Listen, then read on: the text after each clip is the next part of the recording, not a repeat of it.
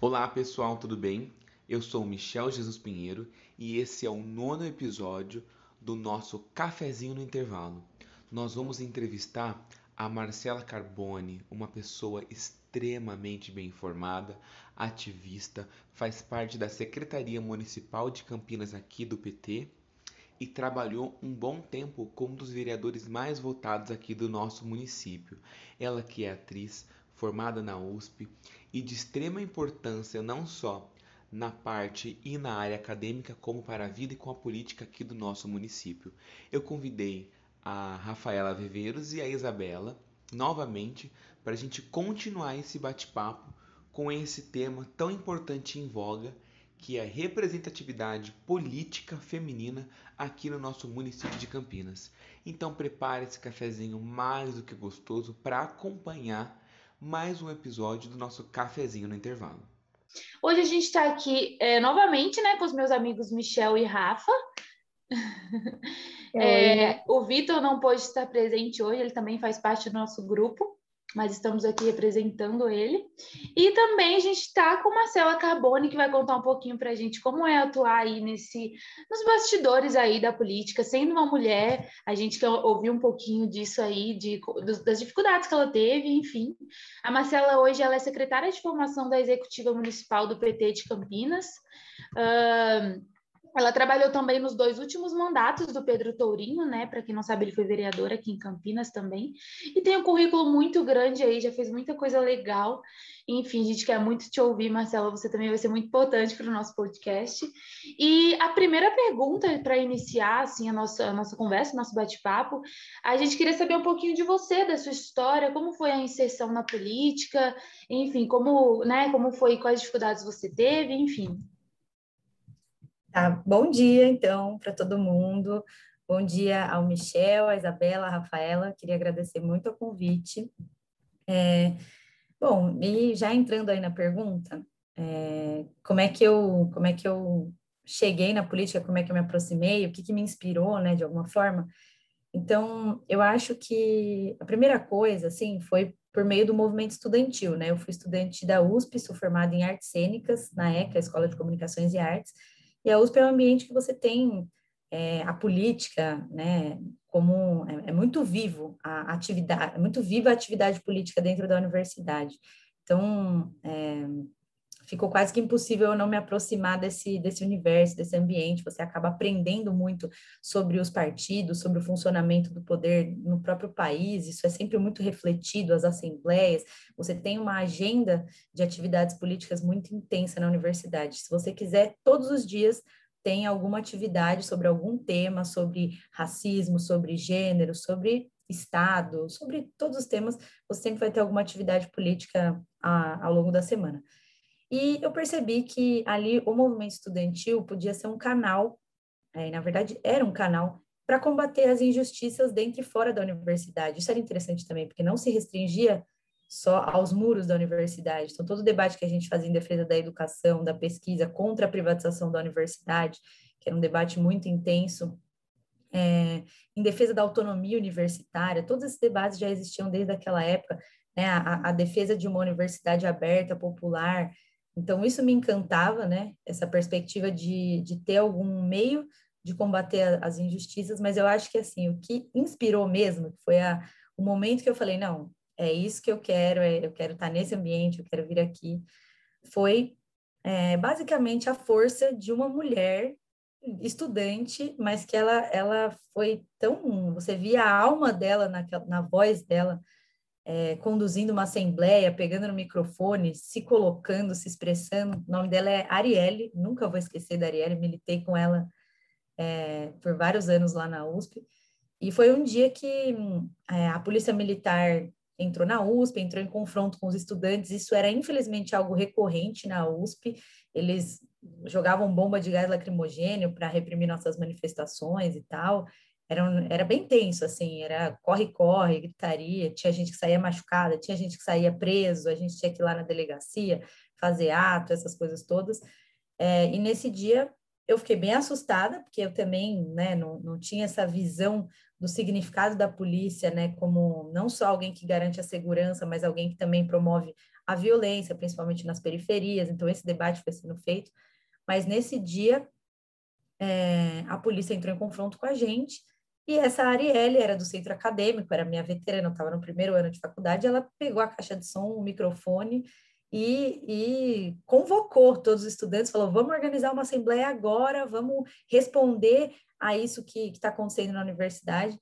E esse processo acabou culminando numa greve mesmo, de, a gente chegou a fazer uma assembleia com 5 mil estudantes, e aquilo é, é chocante, você vê é, a efetividade da ação coletiva, eu, eu, me apaixonei pela multidão, olha o que a multidão é capaz. Claro que você tem que dar um, um sentido, né, um conteúdo, porque também é, a multidão é, defendendo um programa errado, equivocado, também pode causar muita destruição, mas naquele sentido foi muito emocionante ver uma como é que 5 mil pessoas conseguem se juntar e, e, e, decidir ações conjuntas. A gente lotou a Paulista, sabe, o centro de São Paulo, com 5 mil estudantes. Então, realmente foi algo que me encantou é, e eu, eu queria estar à frente disso, participar disso, né? Acho que também nesses processos de luta, a criatividade que é liberada, assim, por parte dos estudantes, até dos professores. Então, a gente, sabe, fazia ações, o pessoal da cênica se vestia para ir para os atos, né? A gente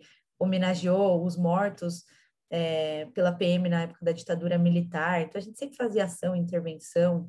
É, e depois você passar por essa experiência de, de falar em público, sabe? Então, é, e outro aspecto também, acho que da, da luta que, que me encanta, que me inspira, são os laços de confiança que você cria com as pessoas.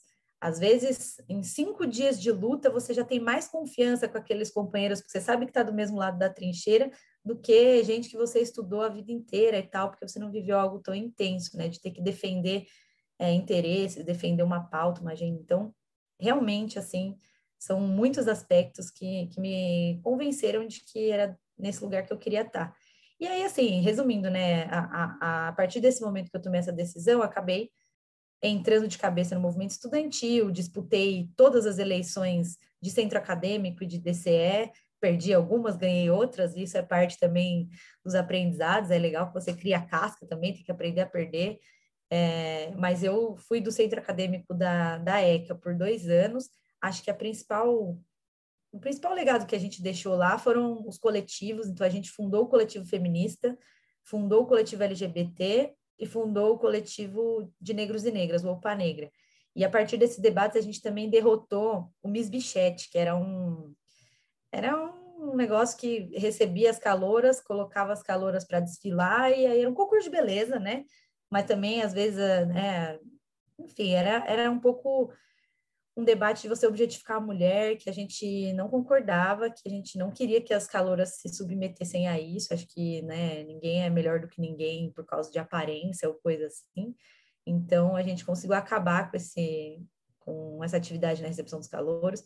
Depois eu fui do, é, eu fui representante discente do conselho universitário, depois até conto na, nas próximas perguntas. Lá, sim, eu vivi muitas dificuldades, assim, intensas é, no DCE, que é o Diretório Central dos Estudantes, eu fui por seis anos e acho que um dos maiores legados também nosso foi ter conquistado as cotas raciais na Universidade de São Paulo, que foi uma das últimas universidades a implementar essa política, que já tinha sido né, super defendida, disseminada pelos governos do PT, mas aqui em São Paulo era difícil implementar, porque aí os governos são mais retrógrados e tal, então foi uma conquista muito grande para você é, mudar um pouco a composição social e racial da universidade, você popularizar, deixar, tornar mais justa, né?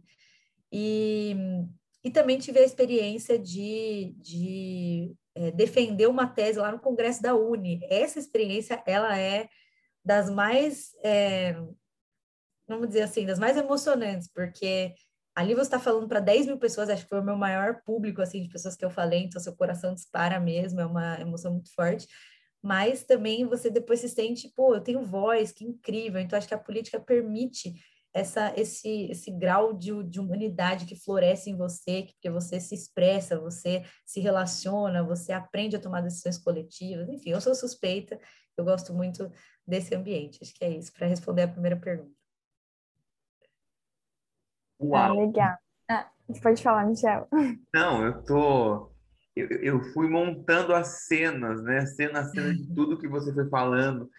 Eu fui vivenciando, você foi englobando a gente nas, nas suas vivências e a gente vai sendo tomado por um orgulho, por um, uma representatividade, né? Assim, por uma por, por, uma voz, né? A voz da mulher, a voz da, da universitária, a voz da pessoa, a voz da política, né? Que é intrínseco, é seu, é, é emocionante te escutar. Depois, quando você se escutar, obviamente você vai se emocionar com as suas falas. Nossa, é, só fazer um adendo, é muito importante, Marcela, você falar sobre a universidade, sobre o que acontece dentro da universidade, porque, enfim, somos jovens aqui, é, é o podcast montado por jovens universitários, então está representando muito aí mesmo. Obrigada. É, e entrando assim na, na, questão das dificuldades que você mencionou, é, quais foram assim as maiores dificuldades que você encontrou trabalhando nos bastidores da Câmara, sendo mulher, e também outras dificuldades que você acabou mencionando naquela questão ao longo, ao longo dessa carreira? É, deixa eu ver aqui. Eu acho que dentro da Câmara até é, foi uma experiência mais curta, né? Eu trabalhei dois anos na Câmara e acabou que um ano foi 2019, que aí eu vivi o dia a dia mesmo da Câmara, e 2020 a gente ficou no home office. Então, é, eu poderia ter tido bem mais experiências nesse ambiente, apesar de eu ter, acho que, aprendido muito do funcionamento dessa instituição, né, de como funcionam os poderes na cidade de Campinas e tal. Então, eu, eu não tive nenhuma experiência, assim, que foi diretamente, assim, que eu me senti diretamente ofendida, oprimida. Eu tive a experiência de ver, por exemplo, a Mariana Conte, é, que ela deve ter relatado também, experiências de assédio, experiências de um jeito de... Eu nunca vou esquecer das falas dela, assim, durante a câmera, porque ela, ela conseguia tocar a gente nesse, nesse sentido. Então, eu me sentia representada enquanto mulher ali por ela. É, mas, é, eu acho que de dificuldade ali na Câmara, como um todo, a gente tinha dificuldade de aprovar os nossos projetos. Então, a gente tinha uma capacidade muito grande, né? Eu fui do mandato do Pedro Torinho. A gente tinha uma capacidade grande de organizar as pessoas, de dialogar, de trazer uma demanda que era real, então era uma demanda totalmente ali da região, que era o que as pessoas estavam realmente necessitando. Mas isso era muito difícil ter eco, porque a Câmara Municipal ela acabou se organizando de uma forma que o prefeito, né, fez junto com o presidente da Câmara, fez um acordo ali com uma maioria e é um acordo que você faz desde o começo do mandato, fala, bom, então vocês vão votar sempre comigo? Ok, então você vai ter o cargo tal, o cargo XYZ, e a Câmara vai se manter dessa forma do começo ao fim do mandato de prefeito.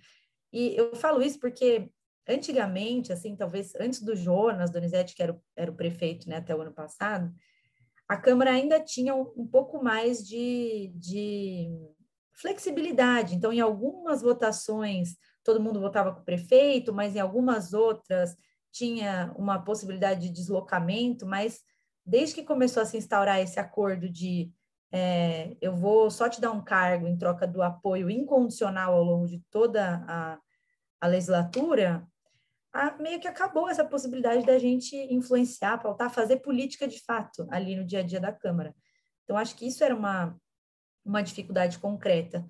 Mas eu acho que, enquanto mulher, é, pelo contrário, assim, acho que ali eu até, por estar no mandato de esquerda, né, no mandato, eu, eu tenho, a, a principal lembrança que eu tenho da Câmara era que o nosso chefe de gabinete, ele tinha uma capacidade de de dar coesão ali no dia a dia. Então, ele era aquele chefe que não criava intriga, pelo contrário, gostava de almoçar junto com a gente, então a gente estava sempre num dia a dia saudável, a gente gostava de estar junto. Agora, sim, eu acho, pensando aqui, né, mesmo dentro do PT, mesmo dentro do gabinete, é, é, um, é um povo que homem gosta de falar alto, né? Homem gosta de falar, de se impor, de, de contar suas histórias. Então, eu acho que uma coisa que eu acabei desenvolvendo é, é, é, que assim, quando eu estou nesses ambientes, eu me percebo tendo que falar muito mais alto, para poder falar. E às vezes é o que você vê, não é por mal, não é que a pessoa está querendo te oprimir ou tirar sua voz, mas aí é do desenvolvimento mesmo de como a sociedade é, criou a figura masculina e como a sociedade criou a figura feminina. Então você. E não que eu acho que esse é o certo, não que eu acho que eu tenho que falar gritando, né? Mas eu, eu me percebo nesses ambientes, às vezes, contando história alto, cortando às vezes uma pessoa ou outra, porque é, é como você aprende a sobreviver nesse ambiente, assim. Mas, é, fora isso, acho que ali no gabinete eu sempre tive muita oportunidade, sabe? Acho que o principal também, às vezes, é, é um pouco a descredibilização por eu ser jovem. Então, eu percebi um olhar muito assim, nossa, quem é essa, quem é essa garota? Quem é essa criança aqui com a gente? É, e, pô, já tenho quase 30 anos, eu tenho 29 anos, assim, eu, eu, sei que às vezes na minha expressão parece que eu sou mais nova, tal, mas é, também não justifica, né, as pessoas não, não te darem crédito. É claro que isso é um debate que a gente sempre faz no PT, que eu tento ter esse olhar de sempre aprender com a experiência dos mais velhos e tal, mas acho que a contrapartida também tem que existir, é, não necessariamente para aprender com a minha experiência, mas pô, quais são os anseios da juventude? O que, que a juventude desse momento está pensando? Não é porque você viveu menos, ou leu menos, ou sabe menos, que você não, não pode ter voz. Então, é, acho que são esses pontos. Mas eu, no geral, sou muito grata assim, ao ambiente ali, porque era um ambiente muito. Eu conseguia me expressar muito, era um ambiente muito saudável é, tinha um respeito à militância feminina, eu conseguia pautar os debates também, assim, conseguia ter ajuda, isso era muito interessante. Ah, vai ter uma atividade de juventude, é, preciso, preciso de ajuda para montar essa atividade. O gabinete todo se voltava, a gente conseguia ser muito coletivo, um sempre ajudava o outro e eu podia contar muito com eles. Então, nesse sentido, eu sou muito grata a essa experiência que eu vivi lá. Aí não sei se você quer que eu engate, ah, você perguntou da, da dificuldade lá na USP. Lá na USP, sim, tá, tem mais elementos relacionados a gênero. Primeiro que a gente viveu muitos casos de estupro mesmo. Teve é, um, um momento que a gente viveu um escândalo que na faculdade de medicina é, começou a ter muita denúncia. Então, aquelas festas, a gente descobriu que tinha aquele show medicina, que era uma festa de recepção dos calouros, e, e descobrimos muita coisa, que os caras colocavam o Boa Noite Cinderela, levava a menina para o bosque, não sei o que lá. Então, assim, muita coisa começou a aparecer de assédio e, e, e estupro mesmo, assim, dentro da universidade. Aí o Adriano Diogo, que é, era um deputado estadual na época do PT, ele, é, ele liderou a abertura de uma CPI na Assembleia Legislativa. E aí a gente era do DCE e, e acompanhamos esse processo todo, e isso culminou até no, no, afastamento desse estudante da medicina que foi localizado como né, um, um, estuprador mesmo. Mas até foi meio revoltante, porque ele teve seis meses de suspensão, mas depois tirou o diploma, vai virar médico. Então, é, um, é algo que deixa a gente também um pouco é, receoso, né? Mas, ao mesmo tempo, foi uma luta que teve eco e tal. E eu, particularmente, é, prestei depoimento nessa CPI por, um, por algo que aconteceu comigo em relação ao reitor, que era o Marco Antônio Zago, é, que foi de desrespeito mesmo. A gente era, eu e a Gabi Ferro, que era uma garota é, que era do Conselho Universitário junto comigo, a gente, é, o nosso depoimento foi é, mostrar todas as vezes em que ele desrespeitava a nossa fala, às vezes quando eu ia falar, ele levantava e saía para beber um suquinho, sabe? Ele passava o CO inteiro ali sentado na cadeira, o CO, a gente fala, é a sigla do Conselho Universitário. E na hora que eu ia falar, ele levantava. Então era um pouco de desdém mesmo, até o dia em que ele, ele foi super autoritário mesmo com a gente. Então ele respondeu, a gente era muito crítica, né? A, a, as políticas da reitoria, ele respondeu frontalmente, aí teve um momento que ele oprimiu de fato assim a Gabi, ficou falando responde, responde, sabe, de um jeito autoritário, até o dia que a gente teve é, é, a, o Conselho Universitário estava debatendo uma mudança no estatuto da USP. A USP tinha um estatuto da época da ditadura militar de 1972. A gente sempre criticou esse estatuto total. É, é tinha uma, uma cláusula no estatuto que falava que se você atentasse contra a moral e os bons costumes, você poderia sofrer punição, né? Então, o que é atentar contra a moral e os bons costumes? Naquela Algo época era bárbaro. Surreal. bárbaro. Bárbaro, exatamente.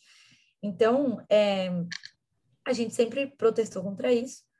E nesse dia em especial, é, o movimento negro, que estava começando a se organizar e estava começando a ficar muito forte ali na USP, eles foram até a frente do CO e falaram: olha, a gente quer entrar uma representação de quatro pessoas, porque a gente quer pautar o nosso projeto de cotas raciais para a USP, já que está começando o debate sobre reformulação do estatuto. A gente falou: normal, super justo.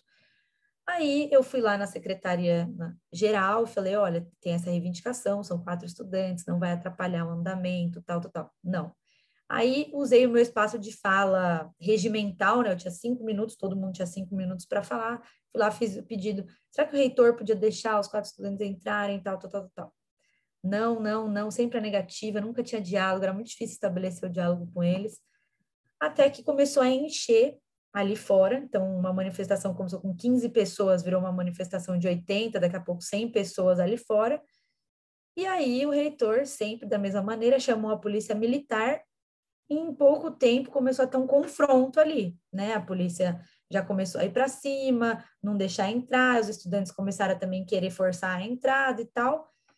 E a gente se comprometeu, falou, bom, então se, se os estudantes não puderem entrar, a gente vai protestar lá dentro até que o reitor é, é, permita que isso aconteça. E aí a gente entrou, né, os representantes discentes, entramos de volta no, lá no, na sessão, e começamos a falar, essa sessão não, não, tem condição de continuar, a gente quer mais democracia na universidade, os negros precisam ser ouvidos e tal, e tal, e tal. Falando, falando, falando, o reitor encerrou a sessão, né? Então, ele ignorou o nosso protesto, ignorou o nosso pedido, e, inclusive, ignorou o debate que estava sendo feito sobre reformação do estatuto, acabou, né? fechou o diálogo. E 15 dias depois eu recebi é, na minha faculdade um processo administrativo por parte do reitor porque eu tinha gritado, falado, era, era risível, assim. Trocando em mil, você foi censurada. Isso, eu fui censurada. Era basicamente, e o que estava escrito é, a estudante falou em voz alta defendendo democracia, por isso que era risível, um processo, e era, é verdade, isso aí não é mentira não, eu fiz isso mesmo, eu gritei em voz alta para pedir mais democracia naquele ambiente, e então aquilo foi um escândalo, aí eu, no fim das contas, o movimento, isso que é legal, que eu falo da confiança, né? Em, em, um dia já tinha toda uma rede de solidariedade de apoio, o sindicato dos metroviários, tinha advogado, tinha né, um, um apoio mesmo. E aí, no fim das contas, eu acabei pegando dois dias de suspensão, mas eu cheguei para os meus professores, dois dias não, duas semanas de suspensão, e aí eu falei para os meus professores, falei, ó, aconteceu isso, isso, isso, tal. Eles, não, relaxa, pode vir para aula, a gente não vai te, te dar falta, é, você não vai ser prejudicada por isso de maneira nenhuma. Então, é, isso nunca me prejudicou academicamente, mas é claro que fica ali, né? Às vezes, se você coloca meu nome no Google, aparece. Meu pai que falava, pô, o que, que é isso? Coloca seu nome no Google, parece processo. Então, é um negócio que é uma tentativa de intimidação mesmo, assim, de fica, se acalma, entendeu? É uma censura, como você falou.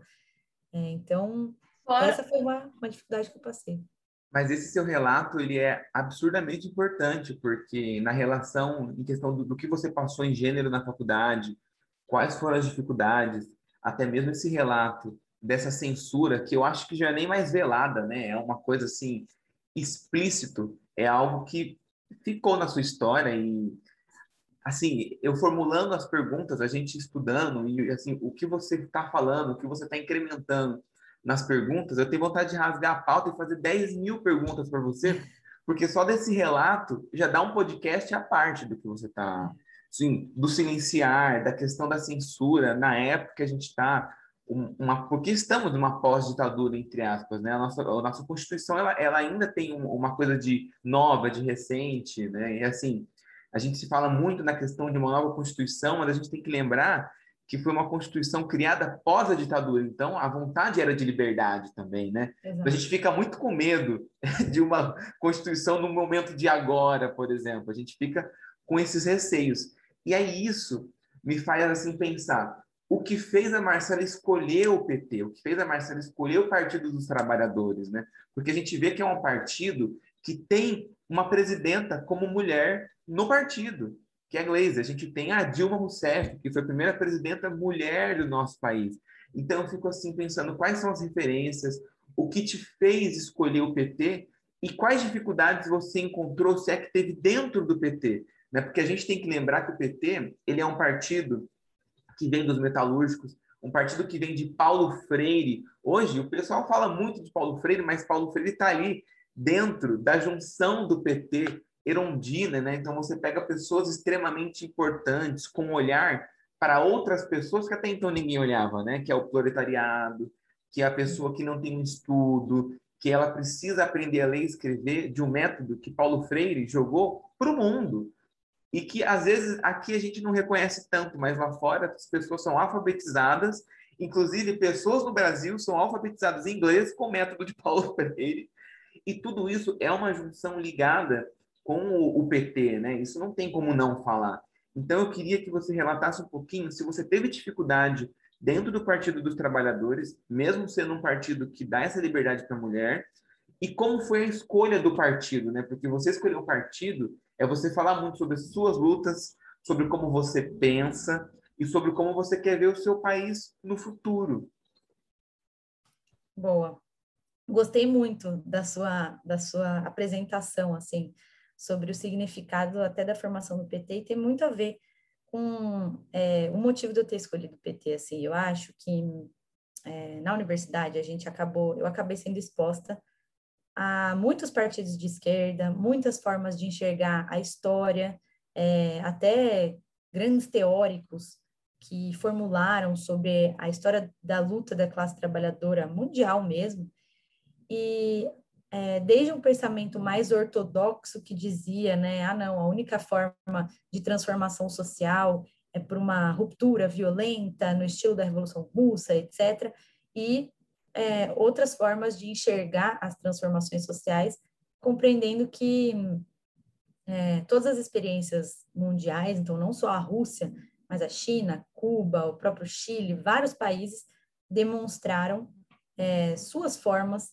de, de construir a organização dos trabalhadores, de se enfrentar com o poder do capital e tudo mais.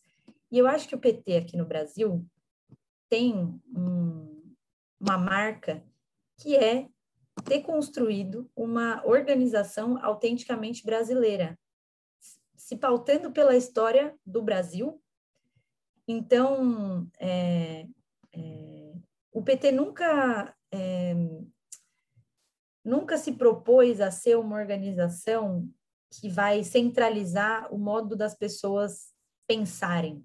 Né? O PT ele, ele surge, na verdade, é, de uma junção entre os intelectuais marxistas, entre o movimento estudantil universitário, os sindicalistas, os núcleos eclesiais de base, então você tem os religiosos que também estão dentro do PT. Eu acho que só dessa fundação do PT você já vê a magnitude é, e, a, e o potencial desse partido, porque era difícil também a esquerda conseguir congregar tanta gente diferente, com tradições diferentes, às vezes um, uns pensamentos até opostos, né? Porque você pega os intelectuais marxistas, são ateus, e os religiosos da Igreja Católica acreditam em Deus, têm uma filosofia de vida diferente. Como é que você junta essas pessoas é, no interesse comum de justiça social, de combater a desigualdade? Como o próprio Lula disse, meu, meu desejo era combater a fome. Acho que ele foi muito exitoso nisso, infelizmente agora a gente está vendo isso retroceder. Mas eu acho que essa essa experiência de, de juntar tanta diversidade e conseguir botar em marcha essas pessoas né, de maneira unificada para a transformação do país é muito forte. E se você pegar no Brasil, é, em 500 anos de história, a gente sempre foi governado por uma oligarquia que nunca teve um projeto nacional de soberania, de desenvolvimento das nossas riquezas. Então, cara, o Brasil é um país muito grande, o Brasil é um país completamente autossustentável, tem tudo que a gente precisa. A gente não precisa ficar importando é, produto, a gente tem tudo. Minério, uma terra riquíssima que pode produzir diversidade, tem vários climas no Brasil, então você pode produzir uma coisa ali no norte, outra coisa no centro-oeste e tal. Então, é, é muito forte. Acho que, que é, o valor e a valorização que o PT deu para as nossas riquezas naturais, para a nossa soberania.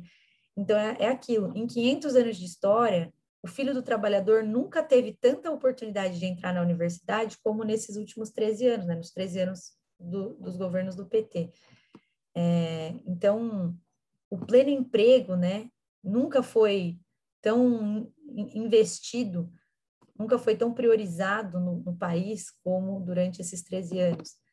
É, então, eu, eu acho que o que me encantou no PT é, por um lado, a história, então, a, a efetividade em ter derrubado a ditadura no Brasil, porque o PT se confunde com essa história na construção da democracia, e pela, pela efetividade na transformação social, porque às vezes a gente fica só na universidade, quando a gente está debatendo é, a, a, a, revolução e tal, a gente sempre vai para o ideal, para o programa máximo, que é onde é que a gente vai realmente romper as estruturas do capital. E aí, nesse sentido, vem muitas críticas a, ao modo do PT de atuar, de agir, porque não vai na estrutura, porque trabalha só com programas sociais, etc. E eu acabei é, percorrendo um, um, outro caminho, de, de pensar assim, caramba, olha como o PT realmente consegue mudar a vida concreta das pessoas. Eu passei a ser uma pessoa que dependia de política pública, então eu morei em São Paulo na prefeitura do Haddad, então, cara, o passe livre, pode parecer uma coisa mínima, mas o passe livre garantia a minha permanência em São Paulo. Quando o Dória virou prefeito de São Paulo, eu já não conseguia mais morar em São Paulo, porque a passagem é muito cara. E você poder é, se locomover pela cidade de São Paulo livremente, e ainda mais que o Haddad tinha uma concepção de que o passe livre não é só para você ir da sua casa para a universidade. Não, o estudante tem direito ao lazer, tem direito ao entretenimento, então tem direito à cultura. Então, é, para eu pegar ônibus, para ir para o cinema, para ir para Paulista, para ir para festa, para ir militar, para ir para as periferias. Então, é, é, era muito forte. Eu também morava dentro da universidade, eu tinha bolsa é, para comer, bolsa no bandejão. Então, eu fui uma pessoa que precisei de políticas públicas para conseguir terminar os meus estudos, por exemplo. Então, é, chegou num dado momento que, quando começou aquela perseguição ao Lula, primeiro que eu achei aquilo uma injustiça tremenda, desde, né, começa com o golpe da Dilma, que já é uma injustiça que choca muito, porque a, a gente enxergava que aquilo, na verdade, era, era uma forma de os derrotados na urna, né, se sobre, né, aplicarem o seu projeto. Então, seu projeto neoliberal, de ataque aos trabalhadores, de entrega da, das riquezas do país, né, de, de privatização das estatais, desregulamentação do mercado de trabalho, desregulamentação do meio ambiente. Então, tinha esse projeto, mas esse projeto foi derrotado nas urnas, a elite foi derrotada nas urnas. Então, eles precisaram dar um golpe, inventar uma mentira. A Dilma nunca caiu pela, pelas pedaladas fiscais, depois inclusive foi absolvida, né, tá, né? Então hoje pode, tá tudo certo.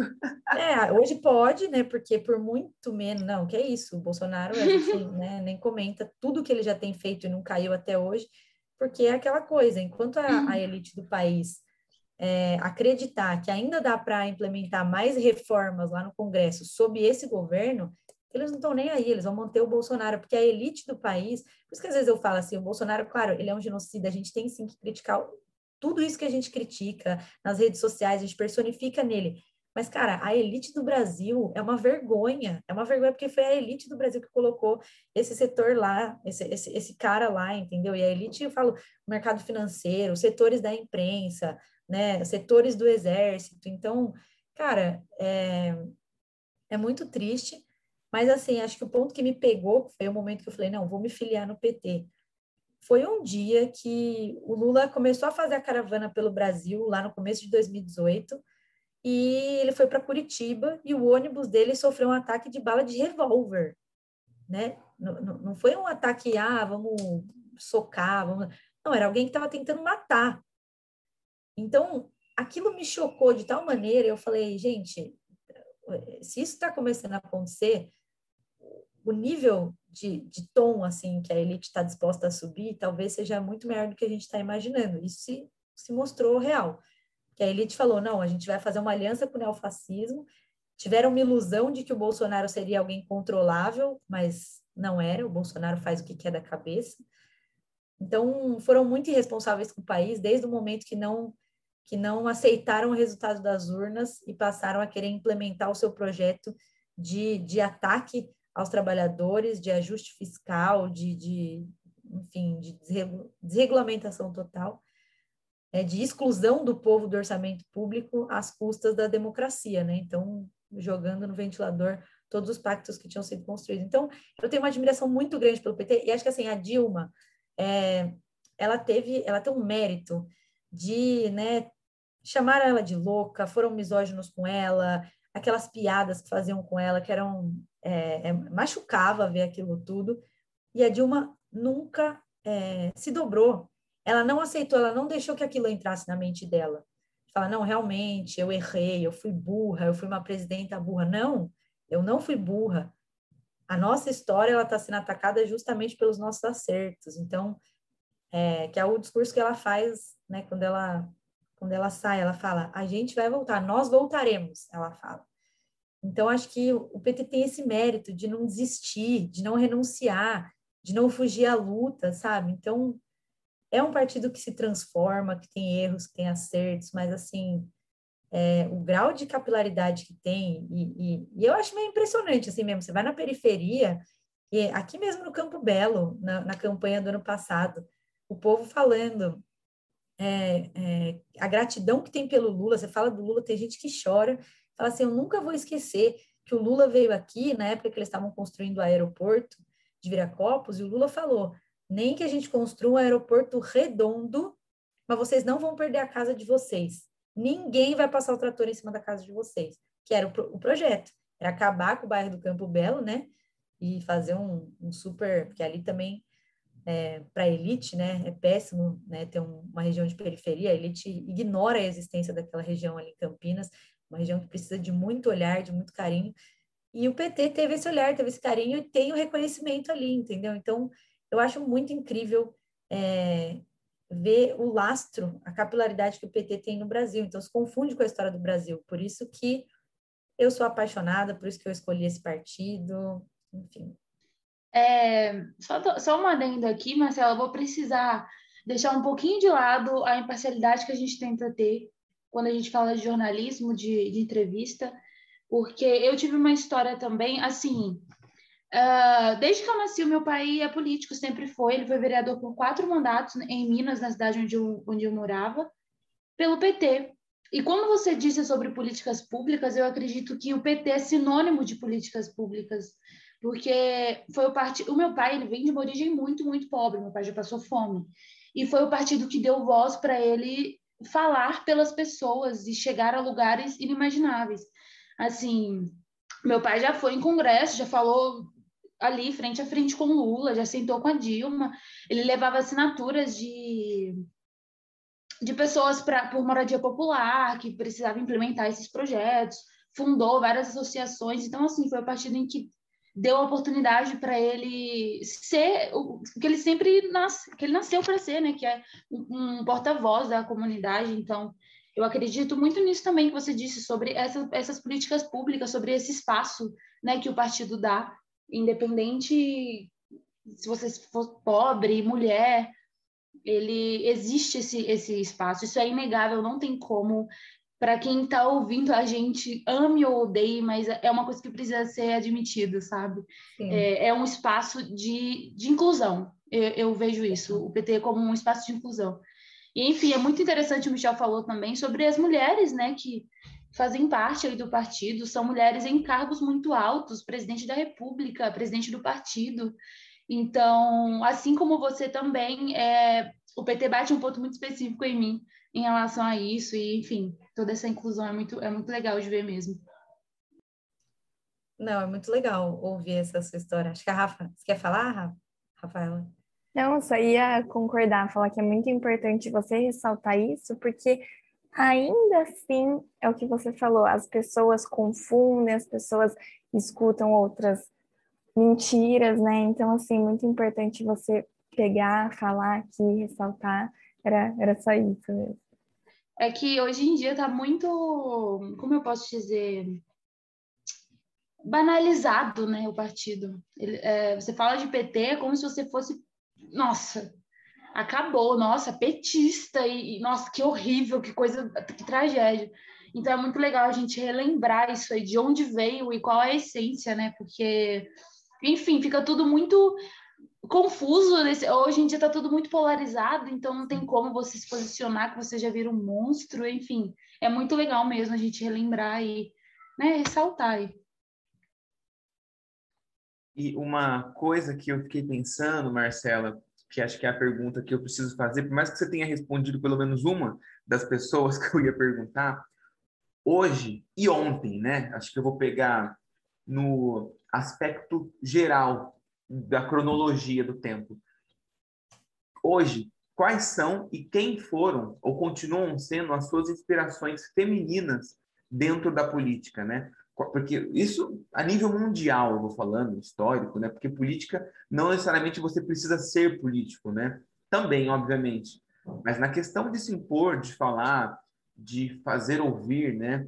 Eu acho que isso é muito importante. Pegando até um pouquinho o gancho de Hollywood, não tentando fugir muito do assunto, mas a gente vê o trailer do filme da Cruella e ela usa uma fala totalmente feminista no trailer, que é quando uma mulher, quando uma mulher está rugindo, ouça. Né? Ou seja, é, é uma questão muito no animal no sentido da sobrevivência, no sentido de eu preciso gritar para me escutarem, no sentido de é quase um desespero, estou saindo da piscina, do, da água, né, para conseguirem me escutar, sendo que é algo que deveria simplesmente todo mundo ficar quieto e ouvir, mas não, é aquele burburinho, todo mundo falando, falando, e a mulher tentando falar, tentando gritar, e ela precisa sim. Minha avó sempre disse uma coisa que é o seguinte: eu preciso dar murro em, em porta aberta, né? Eu preciso chutar a porta aberta para me escutarem. Eu, eu, nunca vou conseguir abrir uma porta silenciosamente e a pessoa parar e me escutar. Então, eu queria que você falasse quem são essas referências suas, essas pessoas que construíram um pouquinho da Marcela, vamos falar assim, do pensamento, mas as mulheres que fazem parte da sua vida na política. Bom, eu até anotei aqui algumas pessoas é, do presente, agora que você falou do passado, também tentei resgatar aqui, mas gostei muito dessa metáfora que você trouxe, assim, porque é bem isso mesmo. É, a gente a gente é forjada, a gente é formada para ser delicada, para falar baixo, né, e tal. Só que a hora que você começa a atuar profissionalmente, não precisa ser só na militância, não. Você percebe que é, essa forma de agir que a gente foi criada, ela te ela te dificulta assim de, de entrar, de ter voz e tal. Então, realmente, é, por isso que, né, ah, a mulher é louca, a mulher é escandalosa, tal. Pois é, mas a gente também quer ter quer ser ouvida e tal. Então, às vezes é, é preciso aumentar o tom de voz mesmo. E eu acho que eu tinha uma admiração. Desculpa te cortar, mas é uma coisa muito forte, que nem eu tenho uma menina de seis anos, né? E ela nunca escutou Sim. na vida dela senta que nem mocinha. Porque pode parecer uma coisa boba, mas Não. fala que nem menina, assim, porque eu escutei isso muito da minha irmã, né? Falarem isso para minha irmã. E é uma coisa que eu não vou repetir e não deixo ninguém repetir para minha filha. Porque a mulher, ela é um ser livre, ela tem que ser como ela é, como ela quer ser. E isso que você está falando do forjar, sabe que eu, que eu, que eu me lembrei assim? forjar uma arma, uma espada, né? Então a gente poderia forjar a mulher, entre aspas, figurativamente falando, é, poeticamente falando, como uma arma. Não, você forja como uh, um utensílio doméstico. Não que isso seja negativo, não, mas não é só isso. Né? É o forjar no combater, no se defender, no não precisar de um príncipe para nada. Não, é incrível, é incrível. Aplausos. Gostei muito, muito mesmo. Acho que é, é bem isso mesmo. E até dessas referências, né? É, eu até, assim, claro que eu vou começar pela Dilma, já falei da Dilma, mas é que a Dilma, acho que ela é a expressão disso que você falou, Michel, porque tem aquela, aquela frase que ela tá. É aquele vídeo é, recorrente, então a gente já viu muitas vezes dela falando sobre a mentira, né? Porque acusam ela, não, mas você mentiu na época da ditadura. E ela diz assim: eu tenho orgulho de ter mentido na época da ditadura. Porque qualquer, ela fala assim: qualquer pessoa que ousar dizer a verdade para interrogadores entrega a vida dos seus iguais. Então eu me orgulho por ter mentido, porque eu salvei companheiros. Mas a gente derrotou aquele, aquele regime e hoje a gente vive na democracia. E na democracia se fala a verdade. E aí quem mente na democracia não é a Dilma, né? Então, assim, é, a Dilma ela se constituiu como uma arma, como você colocou, entendeu? Então ela realmente ela foi um, uma peça fundamental para resistência à ditadura militar que tentava é, não só calar a voz da esquerda, mas tentava é, suprimir a organização da classe trabalhadora como, como né, uma, uma classe independente que tem o seu programa, o seu projeto. Então, a Dilma, para mim, ela é uma referência dessa, dessa força, dessa, dessa alma que vem à tona de, um, de uma mulher que resiste, assim. E eu tenho muita admiração por essas mulheres que conseguem ter essa essa força na voz, sabe? Quando elas falam, elas disparam, elas elas emocionam, elas envolvem, você fala, gente, que incrível ouvir essa mulher falando. Tem uma uma mulher, aí eu vou falar, vou citar aqui algumas. É, a Érica Cocai é uma deputada federal que eu recomendo assistir algum discurso dessa mulher, porque ela começa a falar e não para, e ela consegue, ela consegue fazer uma análise de conjuntura numa fala de cinco minutos e consegue ter muita emoção, força. Ela, você termina de ver uma fala dela e fala, caramba, eu, eu, quero, eu quero seguir em frente, eu quero, eu quero enfrentar. É, uma mulher que está despontando muito é uma deputada, Natália Bonavides, que é, é, ela é uma doçura, assim, ela é jovem, mas também carrega essa força, ela eu acho que con, con, congrega essa doçura com essa força, ela tem muito isso de, de falar sobre esperança, sabe, sobre não desistir de lutar, que acho que é muito lindo isso dela.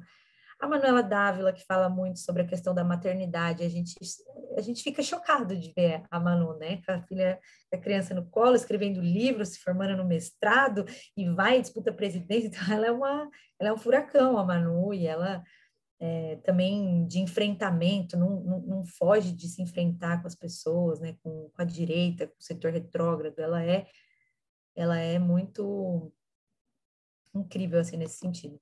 Maria do Rosário, que viveu aquele, que protagonizou aquele escândalo lá com o Bolsonaro. Hoje a Maria do Rosário ela é secretária nacional de formação, né? Então eu sou secretária municipal, então ela é minha chefa, né, a Maria do Rosário, e eu tenho o maior orgulho é, de, de, de, ter ela como nossa representante nacional de formação, apostando, né, hoje, gente, acho que o Michel sabe, né, que a gente está fazendo esse projeto Nova Primavera, para poder freirear o PT novamente, recriar os núcleos de vivência, luta, então, a Maria do Rosário está liderando isso, né? E vocês falaram também sobre a, as mulheres estarem presentes em cargos tão altos no PT, assim, acho que isso também é um orgulho. Acho que uma coisa que até queria comentar, os projetos ao longo dos governos do PT, mesmo à frente do Lula, né, que é o que a gente fala, claro, é, é muito importante a questão da representatividade, mas se você tem um homem como o Lula que faz projeto para as mulheres, isso também nos representa, né, do ponto de vista das políticas públicas. Então,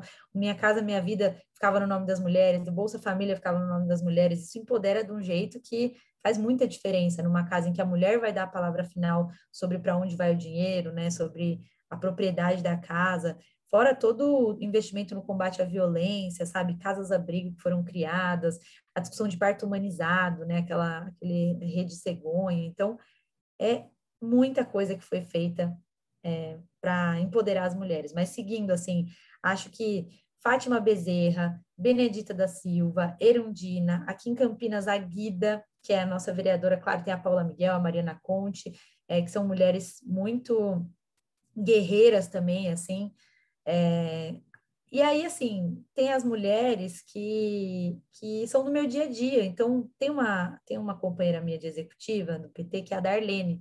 A Darlene, ela começou a militância no MST, ela virou uma dirigente sindical. Então, ela é daquelas mulheres que conviveu, às vezes, assim, com o que tem de mais, vamos, mais bruto, assim, na política. Então, a, a gente falou de muitas coisas boas, mas tem aquela coisa do, do endurecimento, é uma mulher que soube endurecer sem perder a ternura, aquela coisa meio clichê, mas que é verdade.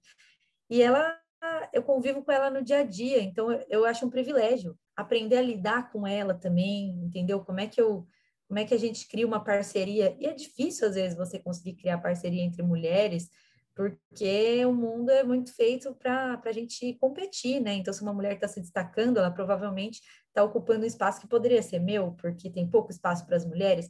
Então, quando duas mulheres conseguem se aliar, conseguem trabalhar juntas, conseguem se entender, se gostar, eu acho isso também é um ato de resistência. Então, eu tenho muita admiração pela Darlene, pela relação que a gente vem construindo, que é uma relação do dia a dia mesmo, que tem tem conflitos, mas a, o laço de confiança que está se forjando é incrível, assim. Paula Nunes, que é, foi minha melhor amiga em São Paulo, que hoje ela é co-vereadora da bancada feminista lá de São Paulo, uma mulher negra. Ela é a pessoa que me formou na, na pauta racial, assim, então muito do que eu aprendi foi por meio dela, das histórias de vida dela, mas também porque ela é uma pessoa que estuda, tem muita teoria na cabeça, ensina muito pra gente. E hoje ela tá brilhando por lá, sabe? Ela fala muito bem, ela é uma pessoa que eu tenho o maior orgulho de, de vê-la, assim, à frente, virando vereadora. Acho que ela tem um, um futuro na política muito promissor, assim. Depois procurem, Paula Nunes, vale muito a pena. Ela é uma garota incrível. É, Arielle, que eu falei lá no começo, a Arielle virou uma dirigente interna, um pouco como eu, assim, é, então, ela já foi candidata a vereadora, não foi eleita, mas, assim, ela é uma mulher porreta, assim, tem, tem um, uma voz, ela, ela tem uma voz muito alta, ela tem uma voz que, que projeta, que dá, enfim, empolgação. Aí você falou a Cristina Kirchner é uma mulher que tem que tem que inspirar a gente por tudo que ela representou na Argentina, do ponto de vista do, dos programas sociais. E aí, se a gente for mais para trás ainda, Rosa Luxemburgo, que foi do Partido Social Democrata Alemão, Alexandra Kolontai, que foi do Partido Bolchevique. Alexandra Kolontai, ela escreveu um livro que eu li que chama é, A Nova Mulher e a Moral Sexual, que ela discutiu o amor. Só que ela discutiu o amor sob uma perspectiva é, vamos dizer assim, mais material, mais concreta do dia a dia da mulher que precisa, né, que está que tá voltando ao mercado de trabalho ali no começo do século XX. Então, ela ela é incrível também, assim, então discute essa perspectiva do amor sob a ótica da mulher trabalhadora. Então, são, assim, tem muitas outras mulheres que eu ainda poderia citar, mas acho que é isso. No nome da Dilma, eu deixo aqui a minha admiração, meu carinho por essas mulheres que têm a coragem de tomar a frente e, e representar os nossos, as nossas, os nossos anseios, as nossas dores, as nossas lutas, enfim, acho que é isso. Maravilhosa. E para, infelizmente, que dá vontade da gente ficar conversando aqui a, a tarde toda, porque é muito bom ouvir você falar as experiências. Infelizmente, vou fazer a última pergunta, que é, em 10 anos, né, no futuro, como você enxerga o engajamento das mulheres na política? Bom, eu acho que a tendência é aumentar, até pelo que foi o resultado eleitoral, acho que dos, das duas últimas eleições, mas acho que o ano passado é, foi ainda maior a quantidade de mulheres que entraram, mulheres trans, né? Você teve em São Paulo, uma mulher trans foi a vereadora mais votada. Acho que isso significa muita coisa e a gente tem que comemorar, né? Que de, no meio de tanta tristeza, no meio de tanto retrocesso, a gente teve alguns avanços importantes na, no, na área do legislativo, né? Nas eleições municipais do ano passado. Mas acho que não é só isso, assim, acho que a gente está conseguindo ampliar nossa representatividade. Eu vejo, né, os meios de comunicação hoje, a Globo resolveu tomar para si essa coisa da pauta das mulheres, né, da racial, e eu não vejo isso como, né, uma ah, a Globo sendo progressista. Não, eu não tenho nenhuma ilusão em relação a isso. Eu vejo é que a gente está avançando tanto na nossa, nas nossas lutas que a gente conseguiu pressionar a Globo para para começar a mostrar esse tipo de pauta, até porque isso começou a, a, a virar produto, né? O capitalismo tem essa, essa característica de incorporar tudo e, e, e tornar aquilo um produto, uma mercadoria, para poder vender. Então, acho que do ponto de vista da Globo não tem essa ilusão. Mas acho que a contradição desse processo é justamente a gente estar tá conseguindo, se, se isso está sendo incorporado como mercadoria, é porque a gente pressionou a tal ponto é, de, de, de fazer isso virar um tema. Claro que agora o desafio é a gente conseguir subverter mesmo as estruturas, né, para que a gente possa libertar a, a, a opressão na nossa sociedade. É, e acho que, que as mulheres estão sendo cada vez mais encorajadas. Então, essa quantidade de mulheres né, que eu citei na última fala, elas acabam sendo uma inspiração. Então, acho que a gente precisa investir nesse encorajamento das mulheres, né, fazer com que as mulheres não se calem, foi muito importante o que aconteceu com a Isapena, né? Não o que aconteceu, mas o modo com que ela reagiu. Então, ela também encorajou a gente para ter reflexo. Muitas vezes a gente não tem o reflexo, a gente é assediado, só vai entender no dia seguinte, ou um mês depois, ou às vezes anos depois, e, e aquilo causa uma angústia. Então, ver uma mulher se posicionando no mesmo instante, falando isso daqui é o meu corpo, isso encoraja a gente, entendeu? Então, eu acho que a tendência é, é, é melhorar, mas sem a ilusão de que de que as coisas vão vir naturalmente. Acho que, né, tudo a gente vai ter que lutar muito, a gente vai ter que continuar se impondo, a gente vai ter que continuar se organizando, se auto-organizando, formulando um programa para a sociedade, para as mulheres, continuar dialogando com as mulheres da periferia, com as mulheres trabalhadoras, porque sem esse diálogo a gente também não consegue apresentar as melhores respostas, porque acho que é, como eu falei, né, a, a saída para as mulheres não é só ampliar a representação, porque às vezes você tem uma representação feminina que não representa de fato as nossas necessidades. Então você precisa ampliar a representação, mas você precisa formular os melhores programas, né? Então você precisa formular as melhores políticas públicas para liberar as mulheres do trabalho doméstico,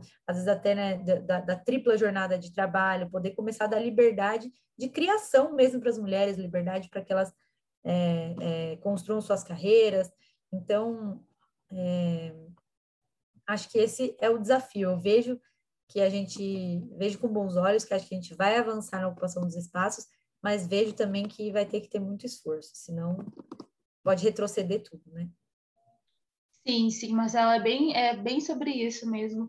E, enfim, é com esse clima aí de um pouquinho de esperança no coração que a gente finaliza o nosso bate-papo, nosso podcast.